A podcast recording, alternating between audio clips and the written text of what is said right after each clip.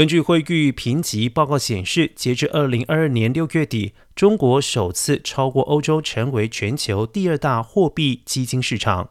惠誉评级在报告中指出，中国货币基金总规模过去五年平均复合增长率为百分之十六。二零二二年五月底，规模创历史新高，达人民币十一兆元。六月规模小幅缩水，截至六月底，规模降至人民币十点六兆元。根据汇率评级，截至六月底，全球货币基金总规模达到了八点八兆美元，折合人民币五十九点三四兆元。这一规模与二零二一年底持平。而全球货币基金三大市场目前为美国、中国、欧洲三大市场，合计占据全球货币基金的百分之九十。